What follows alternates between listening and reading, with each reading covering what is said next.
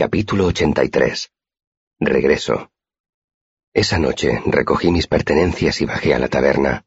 Los vecinos que se encontraban allí empezaron a murmurar muy emocionados. Entreoí algunos comentarios mientras iba hacia la barra y caí en la cuenta de que el día anterior la mayoría de aquellos hombres me habían visto vendado de arriba abajo, víctima supuestamente de graves heridas. Me había quitado las vendas, y lo único que ellos vieron fueron algunos cardenales. Otro milagro.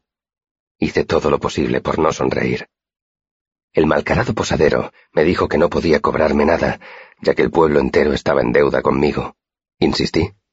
Que no, que ni hablar, no quería ni oír hablar de ello.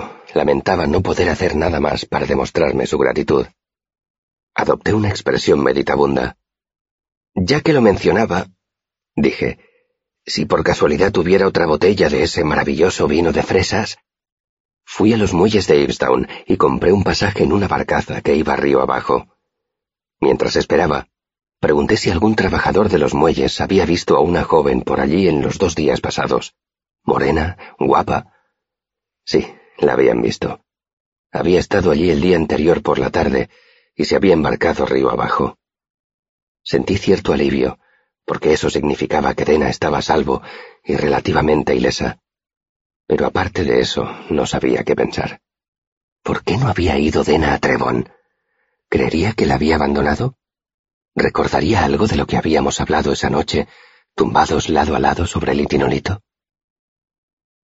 Atracamos en Imre unas horas después del amanecer y fui derecho a ver a Debbie.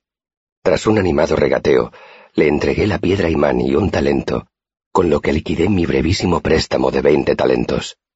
Seguía debiéndole la deuda original, pero después de todo lo que me había pasado, una deuda de cuatro talentos ya no parecía tan espantosa, pese a que mi bolsa volvía a estar prácticamente vacía. Tardé un tiempo en recomponer mi vida. Solo había estado fuera cuatro días, pero necesitaba ofrecer disculpas y explicaciones a muchas personas. Había faltado a mi cita con el conde Crepe, a dos citas con Manet y a una comida con Fela. Ankers había pasado dos noches sin músico. Hasta Ori me reprochó con discreción que no hubiera ido a visitarla. Había faltado las clases de Kilvin, el Xadal y Arwill. Todos aceptaron mis disculpas con elegantes muestras de desaprobación. Yo sabía que cuando se establecieran las matrículas del bimestre siguiente, tendría que pagar mi repentina e injustificada ausencia pero los que más me importaban eran Will y Sim. Ellos habían oído rumores de que habían atacado a un estudiante en un callejón.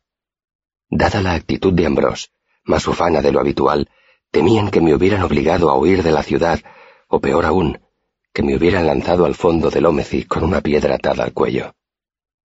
Ellos eran los únicos a los que debía una verdadera explicación de lo ocurrido.